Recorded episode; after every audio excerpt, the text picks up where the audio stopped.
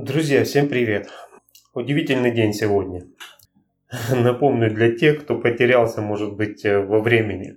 Сегодня у нас с вами суббота, 18 апреля 2020 год. Как бы то ни было странно, но завтра у нас будет воскресенье, 19 апреля. Сейчас, в данный момент времени, мы с вами проживаем страстную неделю. Неделю, когда размышляем о днях, предшествующих Пасхе. Сегодня я хочу попытаться вернуть вас в историю и погрузить тот день, когда Иисус был с учениками последние часы. Я думаю, что каждому из нас когда-либо приходилось бывать в таких местах, вот, где нет суеты, нет выхлопных газов, вокруг природа, чистый воздух. Наверняка все согласятся, что вот в таких уголках чувствуешь спокойствие, чувствуешь умиротворение. Тебе не надо никуда спешить, что-то успеть сделать, просто вот ничего не тревожит. Окружающая природа э, загородного течения времени влияет на нас и дает мир и покой в сердце.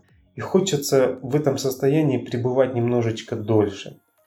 И вот находясь вот в этом состоянии, хочу прочитать с вами Иоанна 16 главу 32-33 стихи. Вот наступает час, и настал уже, что вы рассеетесь каждый в свою сторону и меня оставите одного. Но я не один, потому что Отец со мной. Сие сказал я вам, чтобы вы имели во мне мир. В мире будете иметь скорбь, но мужайтесь, я победил мир. Перед этим Иисус говорил о силе любви. Затем он обратился к силе ненависти, предупреждая учеников о предстоящем противодействии мира – Иисус знал, что произойдет с ним, но находился в мире. Он знал, через что предстоит пройти его ученикам. Ужасные события, на которые Иисус намекает в этих главах, поглотят и его самого, и учеников. Как они отреагируют в первый момент? Мы с вами знаем, что испугаются и убегут. Ученики были со Христом во многих сложных ситуациях. Почему же теперь они повернутся к Нему спиной? Даже испытанные не всегда оказываются верными. Оставив его одного, они расселись каждый в свою сторону. Не в сторону своих владений и жилищ, которые находились в Галилее, а в сторону своих друзей и знакомых, которые жили в Иерусалиме.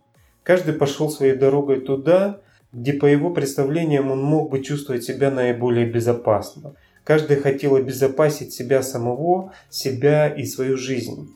И в этом отрывке последними словами станут не слова предостережения, а слова ободрения. Каким-то чудом даже посреди страшных испытаний, которые их всех ждут, ученики смогут обрести тот мир и все преодолеть. Приняв на себя тяжесть вот всех грехов мира, Иисус выигрывает эту битву. На самом деле это началось давно, еще когда Он исцелял, когда возвращал зрение, когда он воскресил Лазаря. Всеми этими действиями он не просто подал пример, он установил новую реальность.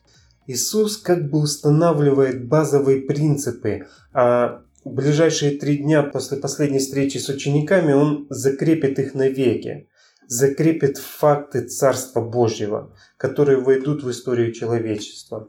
И с них начнется новый порядок, который когда-нибудь станет всеобщим. Цель, которую преследовал Христос своей прощальной проповеди ученикам, заключалась в том, чтобы они имели в нем мир. Он не намеревался дать им полное представление об этой истине, но только убедить их в том, что его уход от них действительно был к лучшему.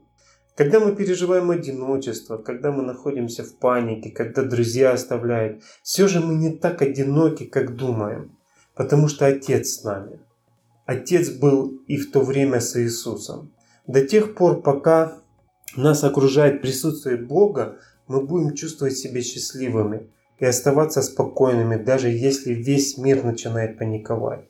И в этих стихах Иисус как бы дает ободрение. Он, он говорит примерно такими словами. Мужайтесь, не только утешайтесь, но и будьте мужественными. Не падайте духом. Все будет в порядке. Завтра мы с вами будем праздновать Пасху. Мы все будем поздравлять друг друга, говоря «Христос воскрес!»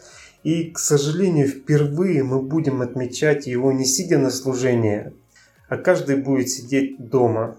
Но как бы мы ни отмечали этот праздник, праздник Пасхи является для всех нас объединяющим. И желаю вам, пусть этот праздник будет не только поеданием куличей и яиц, а и воскресением Христа в наших сердцах. До встречи завтра на служении. Всем пока.